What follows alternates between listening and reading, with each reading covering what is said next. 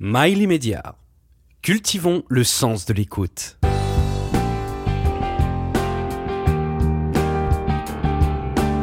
Intellectuellement délinquant, avec Alex Rail. Marie-Laure de Cazotte, je vous reçois à l'occasion de votre cinquième et nouveau roman, Les gardiens de l'oubliable, de l'inoubliable, aux éditions Albin Michel. C'est l'histoire de Tristan Keradec, suffisamment malheureux pour que l'on s'en plaigne. Ses parents calfeutrent et brident son imagination, laissant place au mensonge, jusqu'à ce qu'il trouve à, ses côtés un personnage qui le comprend et qui va même le débrider, et pour cause il est japonais grâce à ce livre de contes offerts euh, qui va lui offrir euh, ce fameux Kurosawa, ce même Kurosawa physiquement et rapidement euh, va devenir un plus qu'un ami et surtout il va rentrer au Japon. Mais le conte, la présence et le nom, Kurosawa va rester. Puis propulsé par de multiples rencontres, on va se balader à travers les rêves et les réalités. Un roman coloré par la tristesse de la réalité, mais embaumé par les pigments des rêves. Un voyage un peu comme un peu comme la source des créations de Hayao Miyazaki, un roman qui permet de conserver euh, le peu d'enfance que nous avons, car la vieillesse commence lorsque les rêves s'éteignent à travers le réalisme, réalisme parfois bercé par des faussaires. J'ai bien résumé la chose. C'était parfait, surtout le débridé était vraiment très très bien. Mm. Oui. Ouais. Et Kiyosaki Oui, c'est bien, oui, oui. Mais il n'y a, y a pas de. Dans ce. Je suis une passionnée du roman japonais. Je me suis beaucoup euh, passionnée pour la, aussi pour, pour la génération des, des romanciers japonais euh, des années 70 et 80, à une époque de ma vie. Ce matin, j'avais un livre de Tanizaki dans les mains. Mais euh, ça ne porte pas autant euh, euh, le roman japonais me passionne, autant je ne crois pas que ce livre en porte, porte l'empreinte littéraire japonaise. Ou alors c'est. Mais, euh, mais là. euh, le- C'est pourtant là où j'ai été emmené, en tous les cas. oui, c'est certain. Le personnage de ce cet ami intérieur japonais qui fait suite à la, au départ d'un d'un camarade de classe, euh, un petit garçon japonais qui s'appelle euh, Mark Kurosawa, en fait, est, est inspiré d'une histoire qui m'est arrivée réellement. J'avais en classe une amie qui s'appelait Marie Kurosawa. Vous aviez été très triste lorsqu'elle est partie. J'avais été abominablement triste et euh, je m'étais inventé moi-même un ami intérieur japonais. Voilà. Votre rapport à la religion, À la religion euh, chrétienne. peu euh, importe, à la religion avec un grand R majuscule. Alors, moi, je Est-ce que, vous- est- est-ce que vous jouez à, à pirate avec euh, Dieu? Je n'ai pas. un- en fait, j'ai un, un rapport, j'ai un intérêt très fort pour la spiritualité, plus que pour la religion, si, si j'ose dire. Mhm. Euh, j'étais récemment à, à l'abbaye de Cîteaux, absolument pas dans un cadre catholique. Enfin, c'était pas mon, mon, mon but. Nous étions invités euh, dans un cadre de réflexion sur la spiritualité cistercienne. Euh, enfin, c'est deux femmes. Et euh, je dois dire que là, c'est c'est c'est c'est ce qui m'intéresse le plus. Euh, cette spiritualité qui euh, émerge dans le silence, euh, qui fait appel à à une réflexion sur le temps avec un T majuscule. Je suis trop sérieuse là peut-être Non, pas du tout, mais je me dis qu'en fait, vous parlez pas de spiritualité, mais plutôt de mysticisme, là, à ce moment-là. Non. Euh, alors, je pense que ch- chacun a son vocabulaire. Euh, le mysticisme, pour moi, euh, ça fait appel, si vous voulez, à, une mystique, à- je veux dire, à des, réalités, enfin, à des, rites, à des, euh, à, des croyances très précises. Alors que, de mon point de vue, la spiritualité, c'est une, une, euh, s'adresse uniquement à, à l'esprit. Donc il n'y a pas de, ça ne passe pas par la croyance, ça ne, ça ne passe que par l'expérience intérieure. Et je ne sais pas si ma définition est valable. Je... Mais en tout cas, c'est le cas de pour Tristan, qui est beaucoup plus spirituel que mystique dans ces cas-là. oui, il est surtout très, il est surtout poétique, je pense, ce garçon. Mais il y a beaucoup de poésie dans, le, dans la spiritualité. Oui, alors là, vous touchez du doigt quelque chose qui me passionne parce que c'est une conversation que nous avons eue récemment avec le révérend père en charge de Cîteaux. Euh, je ne m'attendais pas à ce qu'on parle de ça. Mais ce révérend père et moi, nous avons une discussion sur le rapport entre la poésie et la foi. Elle est très proche. C'est très proche. Très proche, c'est un, c'est ce même, euh, je dirais, cette même capacité de faire appel à, euh, cette, euh, je passe presque ça, une poche intérieure en soi qui, euh, qui, ne relève, qui ne relève pas de l'expérience ni du vécu. Mais de l'intuition. Mais de l'intuition, Oui, Mais bien sûr. Et la foi est issue de l'intuition, bien entendu, puisqu'elle n'est pas explicable. bien entendu. Et ce qu'on ne peut pas expliquer est intuitif. Et ce qu'on peut pas expliquer est intuitif. Ou, ou alors, bon, on peut évidemment, euh, on peut également réfléchir à la, à la problématique de la mémoire innée. Bon, mais alors là, Et à ce moment-là, pourquoi Tristan joue le pirate avec Dieu? Alors c'est parce que non, à un moment donné, bon, c'est un garçon qui est révolté, il fait de l'histoire de l'art et euh, et lui Mais Un peu comme vous, finalement. Oui, j'ai fait, oui, c'est vrai. Je me suis quand même. euh, avec pirate avec Dieu en en n'étant pas chrétienne, mais quand même vous intéressant euh, à la spiritualité, quelque chose Oui, qui vous attire, qui vous la- anime. Oui, certainement. Enfin, mais bon, dans le cas de Tristan, c'est parce que ce qui, ce qui amuse dans l'histoire de l'art, ce sont les gens qui, euh, qui, euh, qui, qui sortent des limites. Alors, ils parlent. Les faussaires. Les, les faussaires, les corpi santari. Ils parlent Mhm. des corpi santari, ces Mhm. gens qui euh, vont excaver des cadavres et fabriquer des fausses reliques. Ça, ça l'amuse énormément. En fait, il a, il a, euh, de toute façon, c'est un garçon qui a une immense, euh, un immense attrait pour le mensonge et il est euh, ou pour euh, ceux qui débordent, euh, ceux qui débordent la vérité. Il est vraiment là-dedans, lui, depuis, depuis l'enfance. Il y a une espèce de cerveau siamois. C'est ce qu'il dit lui-même. Je vois que vous avez très très bien lu le, le livre. Il dit oui, mais qui n'est pas confortable. Il, euh, il, euh, il se, il dit que c'est très difficile de vivre avec un cerveau euh, qui, dont le côté droit euh, voudrait euh, engranger un peu de tendresse tout en se méfiant du, du monde entier, et le côté gauche euh, voudrait bien euh, se fabriquer un destin tout en étant incapable de, de renoncer à l'imaginaire. Donc c'est cette dualité est, est inconfortable pour lui. Et vous, votre terrain d'illusion? Mon terrain d'illusion? Je, je pense alors euh, je- Il est religieux, mystique? Non, il est spirituel. Oui, Spirituel, on revient sur la Oui, spiritualité. il est spirituel et il est, il est, il est, peu, il est poétique, je crois. Euh, ça, c'est, bon. Maintenant, on n'est pas en permanence en, en relation avec cette, euh, cet élément de soi, mais euh, Ou alors vous l'ignorez. ou alors je l'ignore. Vous avez raison. Mais j'ai beaucoup aimé euh, une réflexion que m'avait faite une amie euh, psychanalyste un jour. Elle m'avait dit euh, l'essentiel, c'est toujours de, enfin, elle m'avait en parlant de moi, c'est de rester toujours devant le miroir de ta, de ta poésie, de ta poésie particulière. J'ai beaucoup aimé cette réflexion. Elle m'a fait énormément réfléchir, justement à, l'acte d'écrire. Euh, cette, cette, on est, nous les, nous, les auteurs, nous sommes tout le temps tentés de foncer vers l'opportunisme. Le, sujet avec lequel on a, ce qui est socialement euh, très porteur, mais avec lequel on n'a aucune proximité. Une forme de démagogie. Une forme de démagogie, oui. Euh, comment Tristan, ou même vous-même, hein, euh, et je vois qu'il y a des parallélismes assez proches en vous écoutant et, et votre parcours, peut-il tomber amoureux? Pas à cet âge-là. Pas, on le quitte, il a 20 ans. Oui Et il n'est pas capable de tomber amoureux à cet âge-là parce qu'il est, il est beaucoup limites trop- Asperger. Je sais pas ce que je dirais. Il est, en tout cas, euh, il est un peu borderline. Même à l'époque où il écrit, on peut imaginer qu'il a 40 ans, puisque c'est un, c'est un, c'est un, c'est écrit au passé. Il, ne, il, ne- il en reste à cet épisode-là, mais il, euh, on voit bien que, que Tristan, il, le- il le dit lui-même, que il se sert de son physique pour séduire les filles. euh, Qu'il qu'il pleure, qu'il qu'il- qu'il- qu'il fait pleurer. Euh, il n'est pas du Il tout. prend une les- revanche. Je dirais pas ça comme ça. Il est beaucoup Mhm. trop mal à l'aise avec lui-même, en fait, pour faire confiance euh, à l'amour à, à- à ce moment-là. Il a tout le potentiel. Ce potentiel lui, est- lui, est- lui a été laissé par Jacob, ce, vieux, le ce vieux marin qui, Qui lui a lui a laissé légué son bateau, le son bel bateau, ami. le bel ami, puis qui aussi euh, euh, ce- cet apprentissage avec qu'il a eu avec son psychiatre, Monsieur Donadieu. Il a tout en lui pour aimer Tristan, mais à 20 ans, il n'en est pas encore capable. Je pense qu'il n'était pas. Il dit à un moment donné, je crois pas. Il dit à un moment donné, je, je crois que nous, sommes assez nombreux à, à, à vivre. Nous étions assez nombreux à vivre sur des habits empruntés. C'est son problème à, à Tristan, c'est qu'il ne sait pas euh, quel habit il porte. Vous parlez de vous aussi? Dans ce livre, Mhm. et je Non, parle- je ne connais pas vos autres ouvrages, mais forcément, de ce livre. Excusez-moi. Non, je pensais que. euh, je, je parle certainement, je, je m'inspire certainement de, ma- de ma propre enfance. Parce que ça va être très compliqué de vous séduire. un peu, je suis un peu passé le, le cap, mais euh, c'est-à-dire effectivement, vous avez raison de poser la question.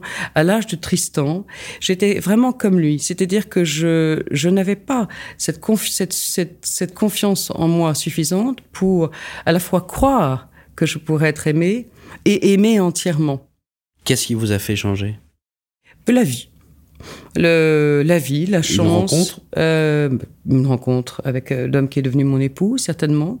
L'engagement dans le, dans le mariage. Je sais que ça paraît très, très cucu de dire ça. Non, pas mais, du tout. Mais, Mais, là, pas on du en ça à vraiment. la spiritualité, finalement. Oui. Et, euh, et puis, le, ce qui m'a fait changer, c'est. euh, je crois que c'est la littérature, c'est aussi le monde de l'art. J'ai énormément travaillé dans le monde du marché de l'art. J'ai vu énormément d'œuvres. Et de faussaires Et de faussaires, mais j'en ai vu De Mais- tous les sexes, de tous les âges, de tous les milieux. de toutes sortes. J'ai vu des gens hallucinants, des gens qui étaient capables d'infiltrer des, des- des châteaux pour déposer des archives dans des malles. J'ai vu des gens capables de falsifier au cœur même de musées des archives d'artistes, au cœur même de musées. Et de timbres aussi. Le timbre, ça, ça m'a beaucoup amusé. Moi, la, la philatélie, Non, mais je reviens Oui, oui. sur, le, sur le roman. Puisque... Bah, Quel est votre votre rapport avec votre grand-mère? Non, c'était pas du tout. euh, Pas du ça- tout ça- non, pas du tout. Parce que euh, l'importance de la grand-mère est quand même capitale dans, ce, dans Oui. cet ouvrage. Simone. Simone. euh, euh, Simone non, non, c'est une Euh. D'accord. Euh, euh, et là, il découvre un problème grâce à un timbre. C'est pour ça. Oui.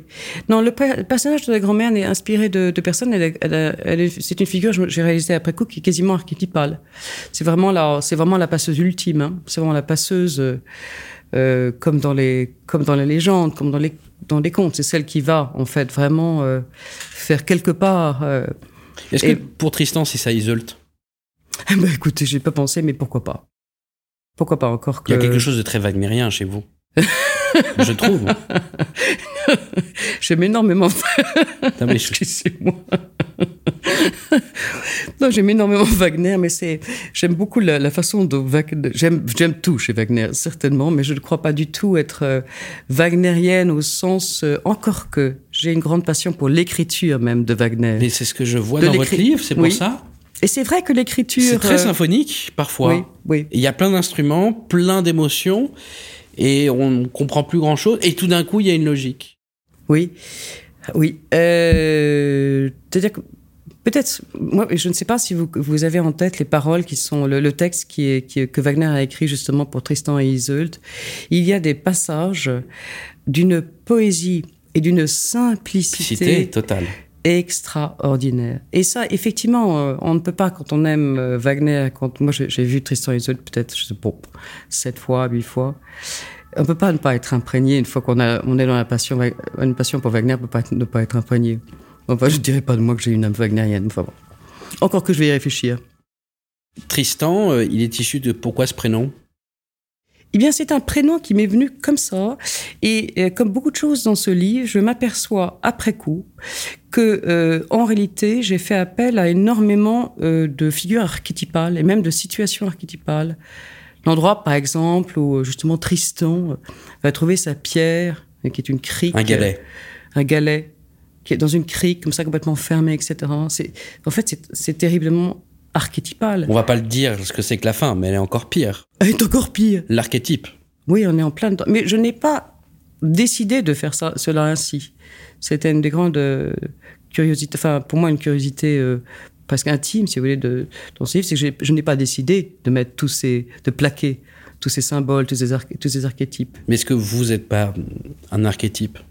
Est-ce que j'ai pas un. euh, je pense que je, je suis tout à fait le type de personne qui, euh, qui absorbe facilement l'archétype. Tout à fait. Vraiment, je pense que je, je, j'ai euh, une faculté à, à rejoindre une certaine mémoire collective, euh, peut-être plus forte que la moyenne. Ça, certainement. Ah oui Certainement. Je crois. Et c'est prétentieux ce que je dis? Non, je crois pas. Un tout petit peu. Non, non. Ah bon, alors, c'est pas comme ça que je voulais le dire. Alors, j'ai pas compris. Non, ce que je veux dire, c'est que je pense que euh, d'abord j'ai beaucoup travaillé sur la psychanalyse, sur, la psychanalyse, etc. Même ça, de dire ça, c'est vachement prétentieux. Mais c'est pas grave. Moi, j'a- j'adore, mais je, je trouve ça génial. Comment est-ce que je peux dire ça de façon modeste? Mais non, c'est pas ça. Alors- ce que j'aimerais, on va, on va simplifier la chose. C'est peut-être moi qui le suis un peu trop euh, prétentieux. Euh, ce que c'est vrai que euh, vous avez une façon de vous exprimer qui est très élégante. Il n'y a pas un mot au-dessus de l'autre. Chaque mot est choisi pour ce qu'il implique. Euh, même si vous avez des définitions qui vous sont presque propres euh, sur l'aspect spirituel.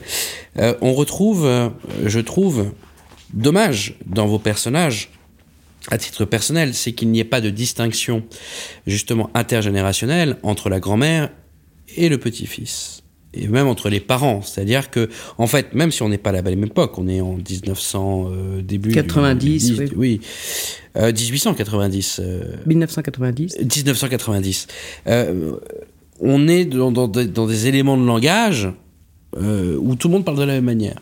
Mais n'oubliez pas que c'est un livre qui est écrit au jeu et au passé. Oui, Et quand on écrit au jeu et au passé, on n'exprime que sa mémoire.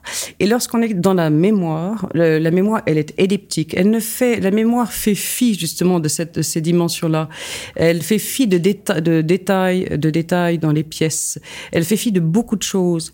Et si euh, le- la marque, si vous voulez, de, de Tristan qui parle de lui-même, lorsqu'il parle de son père, il n'est absolument pas dans une réflexion générationnelle. Par contre, euh, il, il est en recherche de filiation avec sa grand-mère. Et c'est cette mémoire de filiation qu'il exprime. Il va bien sûr la, la- la- qualifier le premier regard qu'il porte sur elle, euh, parler de son visage euh, avec ses rides verticales qui ressemblent à du bois sec. Mais si vous-même deviez euh, vous adresser à votre passé et à votre relation avec à vos parents ou grands-parents, en fait, si vous commenciez à écrire, vous verriez que cette, cette, cette différenciation générationnelle ne sera pas votre sujet intime. Votre sujet intime, c'est vous-même. oui, je suis d'accord dans une lettre. Et pour marquer la différence, mais ça c'est sur un truc d'écriture, là qu'on se chabote, mais, euh, mais euh, euh, tout simplement. Euh, autre chose, c'est est-ce que vous avez peur d'arrêter de rêver? J'ai peur d'avoir, euh, j'ai peur d'être euh, d'être tenté, si vous voulez, par des éléments euh, de société, des éléments de vie euh, qui casseraient mon rêve. J'ai très très peur de d'être par par moment entraîné par mon surmoi et de qui me fait couler, qui me ferait couler. Vous voyez ce que je veux dire? Très bien. C'est vraiment. Parce que euh, vous l'exprimez très bien dans ce livre. Ah, peut-être. Mais ça, c'est vraiment ce qui me hante le plus. Surtout, je trouve que nous vivons dans un monde euh, qui est extrêmement, euh, qui impose une pression énorme euh, sur les, la présence de l'écrivain, sur les réseaux, euh, dans les médias. Euh, L'écrivain se doit, se doit de, se, de quelque part de participer à tout ça. Et en fait, tous, tous ces- tous ces éléments euh, qui sont vécus en accéléré font que euh, le surmoi est incroyablement euh, Prédominant. prédominant, mis sous pression, sollicité. C'est très mauvais. Enfin, je crois. Vous avez eu des rencontres moléculaires? Des rencontres quoi? Moléculaires. Ah, des rencontres moléculaires. Alors, euh, je ne sais pas à quelle molécule vous faites référence, mais euh, c'est euh, récemment j'avais fait un, un papier là sur les sources de l'imaginaire. On, on s'adressait justement à cette euh, C'est peut-être ça que j'ai lu en fait dans différents de- dans un de vos articles ah peut-être sur des rencontres moléculaires. oui parce qu'on s'adressait Parce qu'il a une rencontre moléculaire entre sa grand-mère et lui. Oui, c'est vrai, il dit c'était moléculaire. Effectivement, peut-être que c'est un terme que j'ai que j'ai utilisé parce que j'avais fait cette conférence. Voilà, où- et c'est un terme que j'ai retrouvé dans votre livre. oui, où on adressait, j'adressais effectivement la la question de, de la mémoire et de l'imaginaire par rapport à la à la à la, à la présence De, l'hérédité molécule ADN. Exactement, Bon. exactement. Est-ce que vous avez vous-même eu des rencontres où vous ne vous connaissiez pas, mais qui sont devenues presque moléculaires? Avec des gens, des personnes, des esprits Hmm. C'est je, je ne crois pas. Je ne, il faut que j'y réfléchisse. Il faut que j'y réfléchisse. C'est-à-dire que c'est difficile de répondre à ça parce que le, En fait, on va, on va, on va, on va, on va, on va être plus simple dans ces cas-là, une fois de plus. Mais qu'est-ce qui vous a inspiré? Ben, ce qui m'a inspiré, c'est, euh, je- je voulais, en fait, j'avais, je, je, suis une femme, enfin, je suis un écrivain qui, qui, démarre toujours sur un malentendu. Et ce, livre, je l'ai démarré sur un malentendu, euh, au sens quasiment psychanalytique du, terme. On m'avait dit, tu connais très bien le monde des faussaires euh, du marché de l'art, puis des histoires extraordinaires. Et je me dis, parce que le précédent livre était très taxant, donc pour, pour te reposer, fais quelque chose que tu connais. Donc, je m'étais, j'ai commencé à travailler sur un, personnage incroyable euh, qui est euh, le maître espagnol, c'est un homme qui fabrique des faux bronzes euh, d'Auguste romain, dont une vingtaine sont dans les musées, les plus grands musées du monde. L'affaire est encore en cours. Et j'avais toute la documentation, puis c'est un cas, c'est une, c'est une histoire que je connais bien. Mais finalement, écrire sur, sur quelque, quelque chose que je connais, c'est que je trouve ça très ennuyeux. Donc j'ai mis un, un, enfant à côté de ce faussaire, et c'est l'enfant qui est, qui est devenu prédominant. Mais un enfant euh, très très doué d'une grande intelligence et d'une grande perspicacité, même à travers les rêves. Tristan, je ne dirais pas qu'il est doué. Je crois, je crois qu'il a une, il est doué sur le plan, peut-être sur le plan humain. C'est-à-dire, il a en lui euh, cette capacité qu'ont certains enfants euh, malheureux de s'entourer d'une gang d'imaginaire, d'une gang de, po de, po de, poésie. En fait, il, euh, se protège par, par la poésie. Dans ce monde virtuel qu'il crée dans ce monde virtuel qu'il crée. Il, il, ne peut pas comprendre que ce système de défense, à la fois le protège contre ce qui pourrait devenir euh, euh, de l'agressivité euh, ou de, l'apathie ou euh, euh, non lui c'est la, la poétique qui le, qui le sauve et qui aussi fait qu'il a la capacité de rencontrer des gens comme Jacob ou Donadieu. Vous êtes d'accord avec ça? Je laisse là-dessus vous répondre, mais du coup, ça répond à la question est-ce que vous avez peur d'arrêter de rêver? Finalement, c'est parce que vos rencontres moléculaires, justement, euh, à travers votre imagination, vous permet de continuer de rêver, finalement. C'est pas à travers l'écriture que finalement vous continuez à rêver? Oui, complètement. Mais cette crainte, comment vous y palliez? Au manque d'inspiration? Non, euh, d'abord en ce moment je n'y pallie pas, euh, mais si je dois y pallier, je, je, ne, je dois absolument passer par la lecture de grands textes. Euh, de grands textes. Vous avez un exemple à nous donner qui vous inspire? Euh,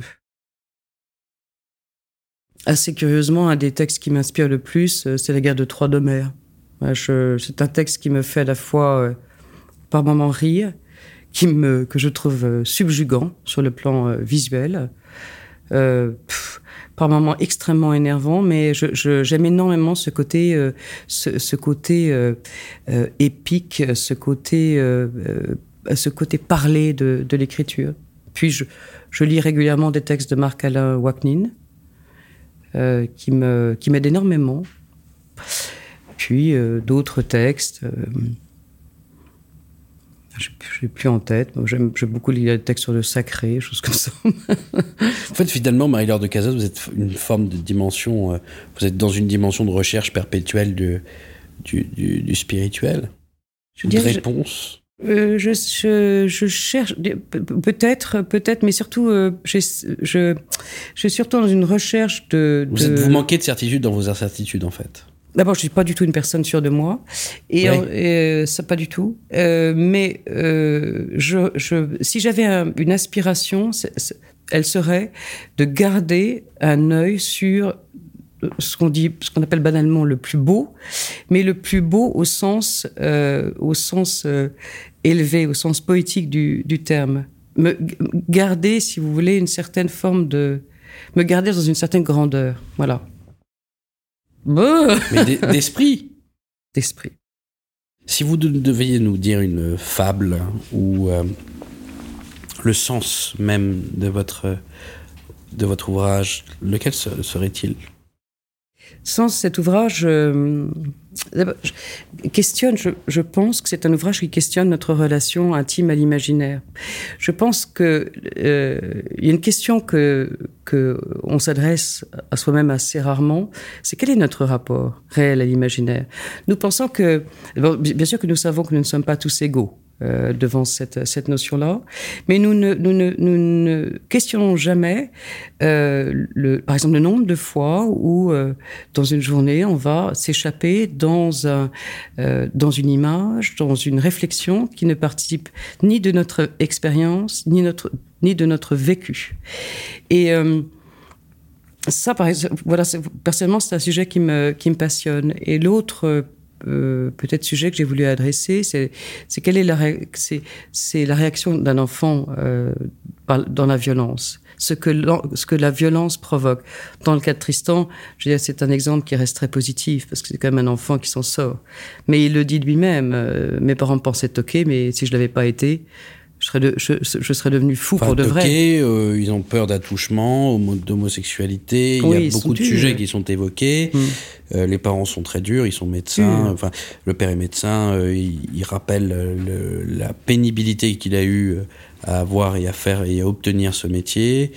il utilise des termes qui sont très primaires finalement mm. et assez vindicatifs vis-à-vis -vis de son fils. C'est un ouvrage qui est destiné à toutes les générations. Euh, particulièrement, moi, je trouve que tous les parents devraient le lire. Hein, surtout quand ils ont des enfants, quand ils ont 6-7 mm. ans, pour justement qu'ils conservent cette, euh, cette illumination de la conspiration de l'inspiration. Oui. On est d'accord. Et c'est un ouvrage ravissant et plein de poésie. Marie-Laure de Cazotte, Le gardien inoubliable, roman Albin Michel. Ne lisez pas euh, autre chose. N'écoutez plus la télé, ne regardez pas la radio, lisez Le gardien de l'inoubliable.